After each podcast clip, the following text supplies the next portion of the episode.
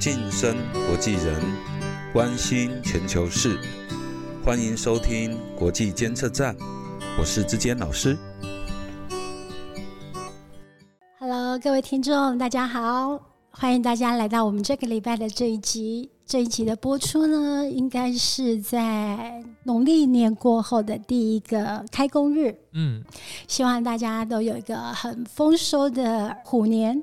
OK，Anyway，、今天我我想有一个很特别的开场，就是我想念一首诗送给每一位听众朋友，也想要借着这一首诗来送给我今天的特别大来宾。这一首诗呢是来自泰戈尔写的，叫做。用生命影响生命，把自己活成一道光，因为你不知道谁会借着你的光走出了黑暗。请保持心中的善良，因为你不知道谁会借着你的善良走出了绝望。请保持你心中的信仰，因为你不知道谁会借着你的信仰走出了迷茫。请相信自己的力量，因为你不知道。谁会因为相信你而开始相信了自己？愿我们每一个人都可以活成一束光，绽放着所有的美好。好美的一首诗，对我非常喜欢这首诗。然后今天的大来宾，也就是我在学校的老师，嗯，王老师，在我们课堂的呃，就是上学期末的最后一堂课，他邀请每一个同学来讲讲这一堂课的收获。其实我就好想当场把这首诗送给他。哦，所以这个诗是你跟老师的一个非常大的连接点。没错，因为我觉得在上老师一学期的课，让我感受到他的热忱，他真的是用他的生命在影响我们，然后让我们班上很多同学真的都觉得收获好多好多。哇，嗯那真的是非常不简单。对因为并不是所有教学的人都有这样子的一个热忱在。然后今天会邀请老师来上节目呢，是因为有一天在课堂上，老师突然冒出了一句说：“呃，他是播客。”哇，我的耳朵就打开了，我还想说我有听错吗？老师是播客，对对对。然后我就下了课走到车上，我就我怕我回家我会忘记，我马上坐在车里啊，我就写了 email 问老师说：“老师，我刚刚有听错吗？你说你也是播客？”然后我就我就跟他说我也是嘛，然后我想要邀请他来上节目，就因为这样子，所以待会呢，我们也会在我们的留言处呢打上老师的节目名称，就是我们的听众朋友，我也很欢迎，就是也很推荐大家啊、呃、可以去听老师的节目。那当然，我们就接着让老师来自我介绍一下喽。OK，欢迎志坚老师。各位听众朋友，大家好，我是志坚老师。那么确实有一些忐忑哈，因为这是第一次来参加一个别人的播客的节目。那我自己作为一个播客，其实是一个很偶然的情况，因为在学校教书嘛，那有学生跟我说，老师如果能够事先知道你的一些教材，会比较容易吸收。但是印教材或者是事先写很麻烦哈，也也得花很多钱。于是学生就建议我说：“你可以录播客啊，你可以录 podcast。”然后他们居然帮我设计了 logo，是我觉得很好对看，对，然后还帮我弄了这些，那些都账号都是他们帮我申请的。然后最后我就录音，嗯然后我们就这样开始。不过就是很不好意思，是纯业余啦哈。嗯那一开始是为了学生的学习，后来也把学生也邀请到节目里面来，对对然后就慢慢慢慢就发展。那这样今天有机会来，呃，参加思敏嘛，哈，我不知道这样叫你对不对可以可以哈？好，参加思敏的这个播客，我就觉得真的好像自己的人生又多开了一道门，又多了一个新的机会，所以真的觉得，哎，其实既紧张，然后又兴奋哈，嗯还有一些期待。那刚刚施敏念的那首诗，其实真的蛮震撼我的。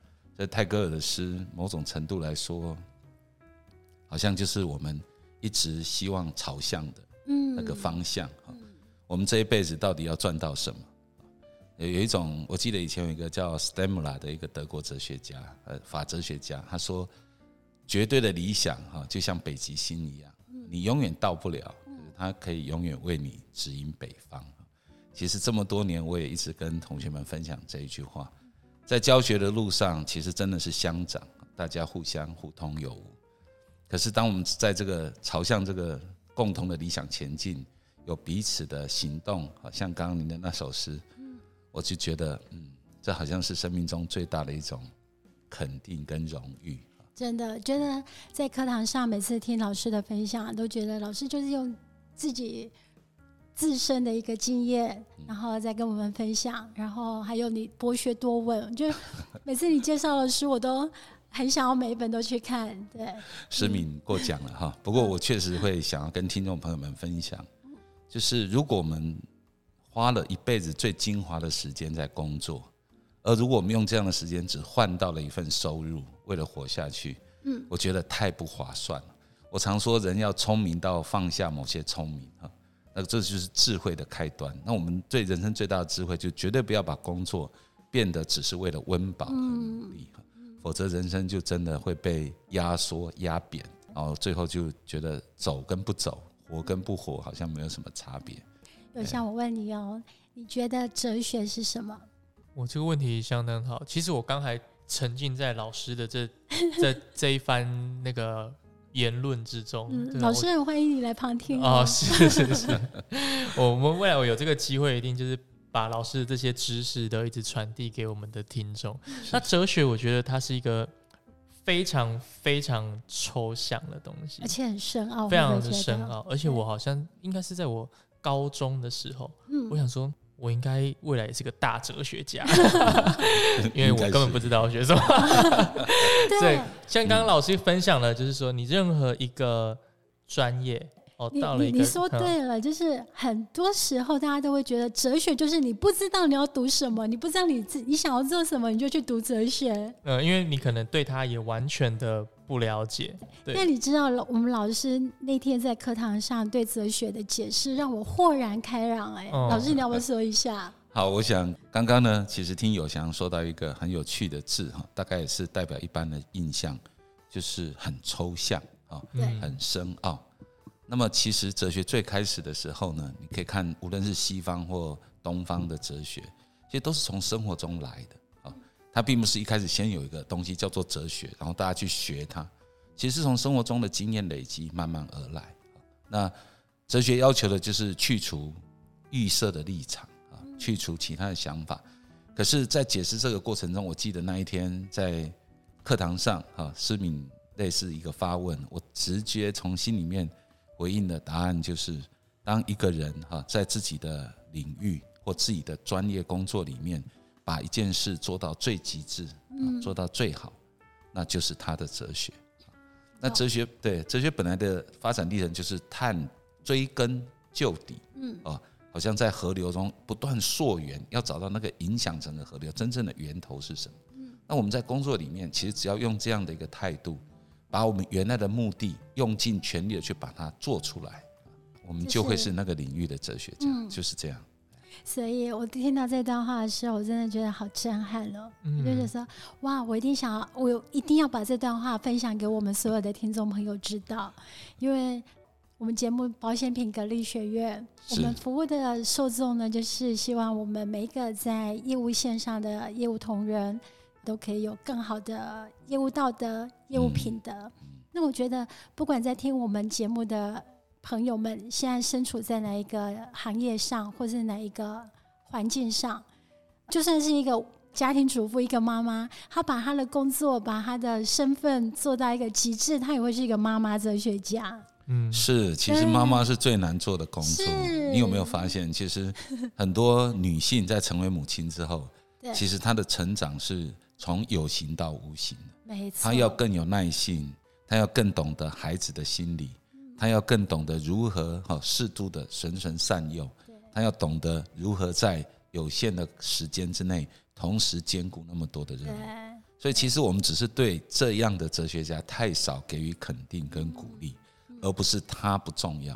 事实上，如果没有母亲哲学家，那我想这个世界会少了很多伟人，也会少了很多重要的事情。我其实刚刚提到这个家庭这个主妇的伟大。我记得我们之前好像还有一集是聊到，如果真的一个称职的一个妈妈，他的收入其实非常非常高的，没错，我们有算过一个妈妈，哦她应该要有多多少的薪水。薪？，对 哦，这个薪水也不是一般能够真的可以达到对的，的，因为她要做的工作太多多了，而且还有不只是身体上、生理上的这个繁物嘛，对。还有心理上也需要去做一个平衡的部分。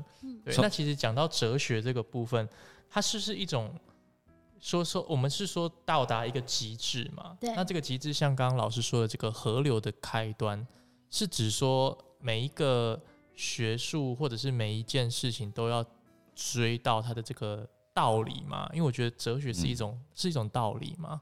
是，我觉得您的问题是很有意义的哈。这个到底什么叫做溯源？第一个，先要把预设的态度先解除。譬如说，我就举今天这一个播客的主题哈，最主要的背景就保险。我对保险是外行，可是我们如果用一个哲学的态度来思考，在我刚刚想了一下，保险有几方啊？哈，有腰保人嘛，哈，有被保人哈，被保险人，然后还有受益人，对对不对？然后还有保险公司嘛，嗯哦保险公司它既在盈利，嗯，哦，它也得在做后续的投资嘛，哈、那还有社会大众啊，社会大众可能，譬如说整个国家社会，它会因为保险而减少了很多哦社会福利的支出。嗯你看这样，我刚刚简单的画一下，就是这个事实大概就有六方。可是我们可能会有预设立场，说啊，保险就是来赚我钱的，啊哈，哎，这就是一种预设立场。嗯保险会不会为了来赚你钱？有可能，但是保险也可能是为了帮助你获取更大的利益的。但是保险也可能是为了让你去除掉某种可怕的风险发生的时候，让你无能力应对的状态可以有所支援啊，英文叫 back up，对不对？你有个 back up，那这些东西是是不是都是在保险内可能发生的？是，可是我们可以看到有不同的人、不同的态度在面对这件事。那一个一个在保险领域里面想要做到一个成为一个哲学家的人，就应该先去除所有预设的立场。我不是说一定不能来赚钱，可是我也得再重新去思考，有没有可能在我赚钱的同时，可以帮别人赚到更多的钱？有没有可能这样事情的意义，就是你看我们刚刚这六方，它可以是对立的。对哦，腰保人会觉得说啊，我花这个钱为了什么？对吧？啊，真正发生的时候，我是受益人吗？哦，不一定。那我是被保险人吗？他如果是用一种对立的角度，那保险公司我要多挖一点，对不对？哦，那我才算赚到。哦，那我如果少挖一点，我就损失了。啊，比如说我们有时候投保有一些保险，啊什么事都没有发生，就觉得这个钱好像打水漂了。嗯对，如果你用这个角度想，那可能就是一种保险的系统。对啊，那可能就你会发现有很多防弊呀、然后会互相很多不信任呐、啊，你可能要要本人签名，然后要作证，要扫描。这那可另外一个角度是，哎，你是来帮助我的啊，腰保人是为了被保险人跟受益人之间更大的利益、更长远的利益，或者某种可怕的风险，大家都没有办法承担的时候，我们有一个 back up。如果你用这个角度想，那又是另外一个系统。那在这么多可能性里面，你怎么在这里面贯穿，然后找到共同的和谐之处，然后把它做出来？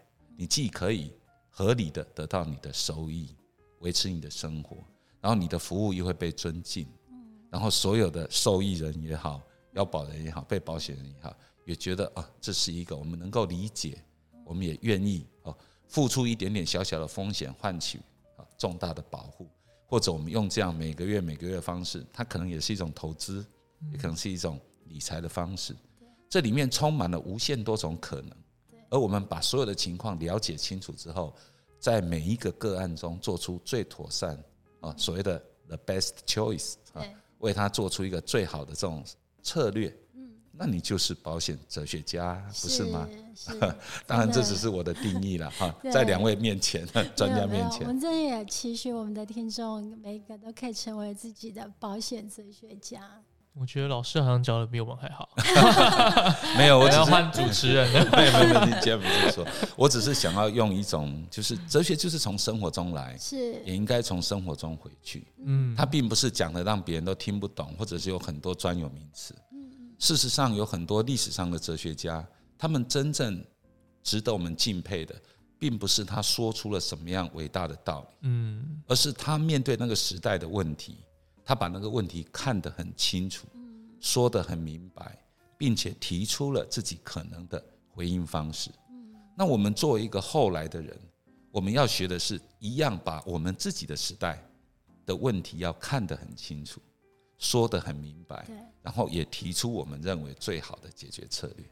这是可以相互比较，而且可以相互帮助的，而不是我要去讲以前的人。我常说，我们不必去追求死人的骨头，嗯。这话讲的很难听，可是其实就是如此。我们真正要关心的是我们周遭的人，包括我们自己，而不是因为伟以前人多么伟大，所以我们现在就必须怎么做。可是这并不是在否定以前人伟大，而是把他的伟大用到现在，所以你得消化，你得吸收，你得用自己的话语，在你自己面对的处境，在你遇到的每一个不同的人身上，想办法把它运用出来，这才是我们学习的目的。是我记得老师在课堂上有讲到一句话，说：当你遇到问题的时候，你诉诸于哲学，你就会找到解决的方法。是可以说大概是这样的意思啦。但是我们今天看到教育有一个，这我自己是搞教育的哈，那确实也看到这几十年来，我觉得台湾的教育现场是真的有一些令人担忧的情况对。可是我想，真正的助力不是在于设定什么工作条件，或者是上班要不要打卡，这个大概对于教育是没有帮助。真正要有帮助，就是我们要学会信任人，然后相互合作，把不适合的人真正的让他呃有一个机制去处理，可是也要怎么去导引，否则的话，我们常就是在教育现场做表面工作，我觉得这是很可怕。的。可是对我来说，我这二十年来，就是我大概专任当专任教师大概二十年了，我就觉得我一向自我期许要讲真话，要讲实话，可是坦白说。我也不敢跟学生说我做的都对，因为有时候也会被 K 的满头包嘛哈。有时候我们要开玩笑说，人家问你 How are you，你就只能回答 Fine, thank you 啊，你不能说哦我今天过得不好，不行啊，假爸阿伟一点要说我假爸哈，虽然肚子饿得咕咕叫，但是这这样到底是不是诚实或什么？坦白讲，这方面我也是外行哈，很多人大概觉得我就是个书呆子，可是我常觉得说，如果一个人愿意把真心的话讲出来。我们是不是应该把它视为一种尊敬？嗯那同样就是，如果一个保险，我在想，我以前也有一些保险经验，他如果来告诉我说啊，我比别人便宜，那我到底应该高兴还是 还是难过？啊，到底是他的服务会比别人差，还是是什么？就是我们的目的跟手段之间，我们是不是应该真的仔细思考？那在教育现场，我会觉得说，我们现在有做太多都是为了表面的工具，我们不敢真实的来看一看，我们到底要我们的年轻人学到什么？不断的在这个过程竞争的过程中制造很多的压力，可是最后要得到什么？要得到进大学。对。可是大学现在人人都能进啊。对。那进大学又要做什么？老师在课堂上有讲到，联合国的教育目标有四个：learn to be, learn to do, learn to make, and、uh, learn to be a leader。这四个目标其实讲坦白，我觉得很感动。但是我觉得好像在我们现在，因为呃小孩从小的教育过程当中，我也都在旁边这样看着，然后陪伴着。我觉得在目前的教育现场，很少看到老师是 以这四个目标的导向在引导学生。嗯但我觉得老师就是这样在引导我们，所以我们特别受到感动。对，老师，那你可以讲一下为什么现在的教育现场不是这个样子的？我不敢贸然的称呼别人了哈。不过实在来说，就是我觉得人都很聪明。嗯在我来看，我觉得这世界上聪明人越来越多，但是聪明都用在计算利益上面。那计算利益最能够看到的就是可以计算的利益。但有些东西是无法计算，却又非常。却又非常重要的。对，呃，举例来说，我常说，一个幸福美满的婚姻一定抵得过三个博士学位，甚至我觉得更多。很多人也许不这么相信，可是我觉得我们有好的学历，似乎可以找到比较好的工作。可是公司会倒啊，会不景气啊。可是回过来，这件事的打击有多大？我们有社会救助，我们有失业保险，我们有很多其他的方式可以让我们可以活下去。可是呢，一个夫妻之间的纷争，一个事先没有妥善考虑的婚姻，你会发现那个折磨是很长远的。而且更可怕的是对于下一代，嗯，对于无辜的呃下一代，而且那个影响可能是长远。那其实你也可以看到，像我们到了这个年纪，我们最快乐的是什么？大概不会是去吃什么五星级的大餐，或者是去什么没有去过的。你会发现最大的不同就是谁跟你一起做这件事。对，有一个你信任的人，有一个你真的能够全然依靠的人，陪你一起看一朵花，或看世界上最高的山，我觉得都一样。嗯最重要就是有这样的人陪你一起度过。那这样这件事在我们的教育体系中从来没有教人家怎么做到，真的，从来没有教人家怎么去留意。我以前开玩笑，有个同学是台大电机系的，第一年放暑假回家，爸爸问他：“你学电机到底在学什么？”跟电有关的都是电机啊。那好，那家里的电视坏了，可不可以修一下？还没学到那里啊，就还不能修。那到了大二的时候，那学到了吗？哎，我们学的很专业，不能修这个。那到了大四呢？你会发现他后来读了博士，他专门修的是天线，嗯，呃，间谍卫星的天线，特殊的天线，跟电视还是不会修，所以可能对他爸爸而言，这个台大电机这个这么大的好像不怎么用。这么大的头衔，跟生活好像没有什么用。对，虽然他可以换到很多的钱。嗯，我的意思只是要说，当然好的学历是重要的，应该说学历代表能力。如果这两者相等的话啊，那大家也可以听得出来，现在看来越来越不相等了啊。不过回过来，如果学历跟能力是相等，那其实能力跟生活的幸福，其实还有相当大的距离。对，啊，亚里士多德说，人生以追求幸福为目的，不是追求成功为目的。所以有没有人说啊，我保险的目的就是为了赚到很多保险金呢？那得死很多人呢、这是我们要的吗？我想不是吧。所以如果我们的目的很确定，就是我们为了我们所爱的人，或者为了我们担心的事情，预做一份我们能够做到的准备，是那我们就会感谢这个制度，不是吗？而创造这个制度的人，也利用可以运用大家的保险金，而去做更大的探索、更大的发展，无论是商业，无论是其他的各行各业。那你会发现，利益并不只是存在你我之间，利益可以去一起开拓、一起发展。那这样的可能性，教育从来没有教我们怎么跟人家合作。我举个例子，应该是训练他们怎么分组，常常叫学生分组，你会发现很多问题，老师他都不做，你他都怎么样？本来这一些都是教育的一环，对，要有人去帮助他们反省，在这样的过程中，到底呃怎么样能够折冲协调，对，而不是把对方打倒，然后你去赢了。这个世界上大概用这样做，人类早就灭亡。是可是这些在现在的教育评量里面几乎看不见。当我们看到有这样的理想，无论是所谓的“一零八课纲”啊，哦，融入素养啊，生命教育，我们看到这样理想被推出来，可是这样理想对一个教育现场的人代表什么？如果你不做，我才没有那么笨呢、嗯我有那么笨，笨到是我要先牺牲嘛？所以我自己觉得教育问题很复杂，没有办法用简单的话语来清楚描述。可是我个人觉得最大的一个前提就是要有人够笨，要人先笨到去做出一个自我牺牲，为了某个理想，这样子人家才会真的相信理想是存在的，才会跟着愿意一起去做这个有理想的事。否则理想都是用来骗人的，不是吗？理想讲的越高，好像行为做的越低，那反而理想就是一种化妆品一样，为了去见人，所以就把自己涂得红红绿绿，不敢以本来面目示人。那如果教育是这样子，那我们的社会怎么真正的合作？那婚姻就是最重要的合作，不是吗？教育也是跟他人的合作。刚刚说的，所以 learn to be a leader，那你先要 become a server，对不对？你要先学会能够服务他人，对，你才能够真正建立你的领导的权威。我自己并不敢说我做得很好，可是有时候我在课堂上，我愿意分享我失败的经验，我愿意把我自己做得不好的经验表达出来。那也是因为长期教学的过程中，我比较愿意跟学生待在一起，所以有时候学生的故事反而成为最好的教材。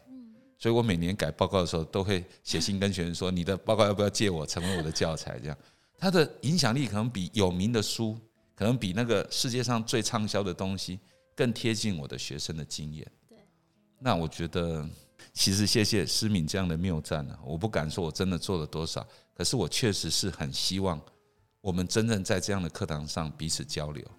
我还记得我跟思敏说过嘛，第一节课在你们班说，请向左右看一下哈，因为那就是你最重要的参考书。是每一个人就是一本最丰富的书。没错，我觉得思敏做到了这一点，是是啊是，是谢谢你。有有那个年代的书，哎，他有很丰富内涵的书，嗯年代我不知道啊，我我已经很多页了，你你的页数还很少。我可能两页而已。很客气老。师，那最后我想就是借由你刚刚的话题延续，就是我觉得很特别，就是你给我们一个很特别的寒假作业，嗯嗯嗯，你要我们在这个寒假读一本好书，或者去看一个值得看的展览，嗯嗯，然后跟一个值得交往的朋友聊聊，然后呃，最后是去感谢一个朋友。对，像你要谢恩的人啊，好好表示你的感谢老。师怎么会想要出这一道作业给我们呢？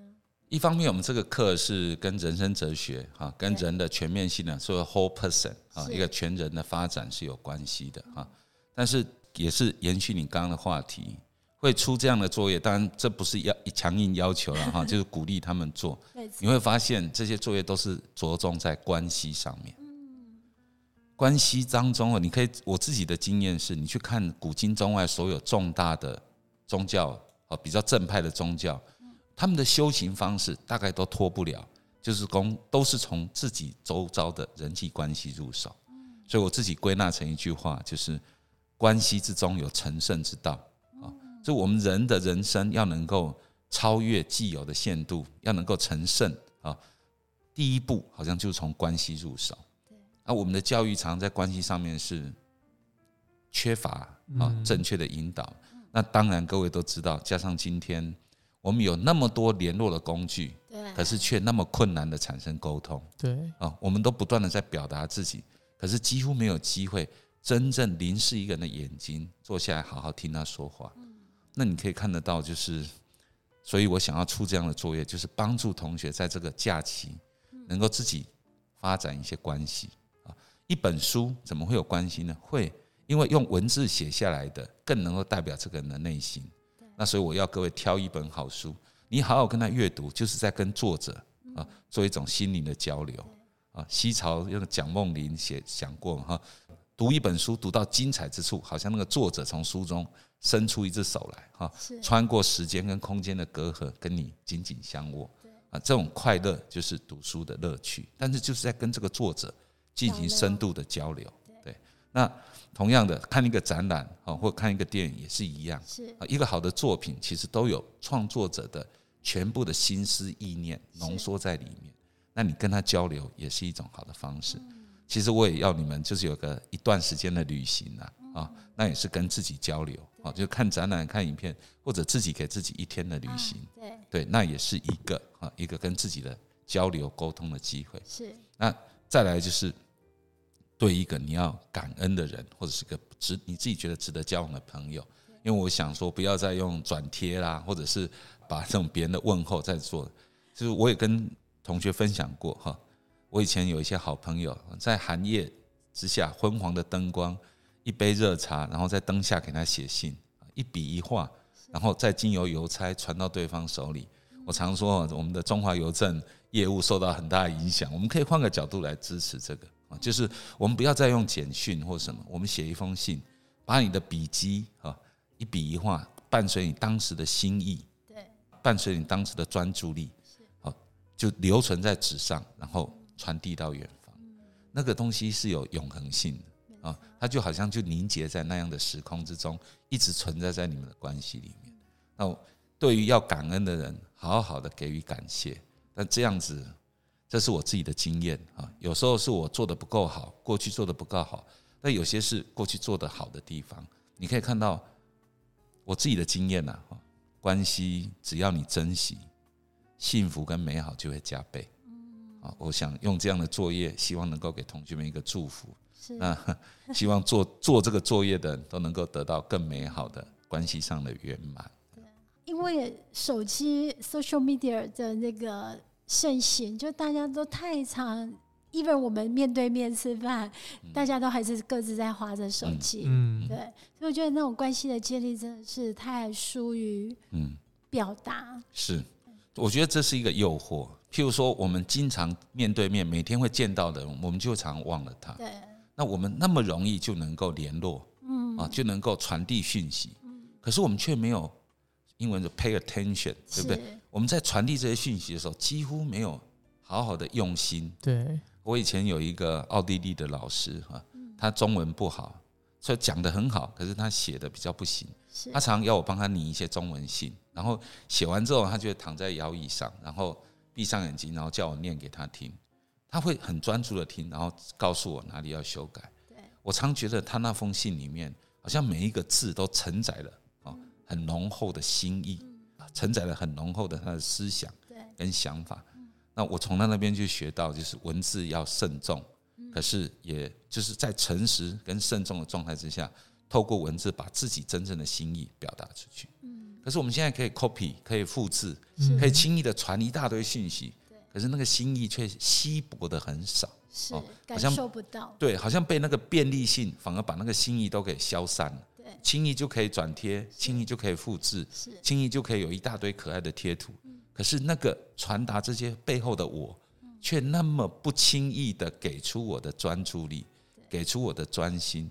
哦，无论是在课堂上一边发讯息，或者是在开车的时候一边看，我都觉得其实我们真的分心做好多事。真的。嗯，所以那些文字、那些沟通的工具背后，真的没有带着多少，哦，我们真正的心意，就好像有一个很大的红包，里面都没有包钱一样。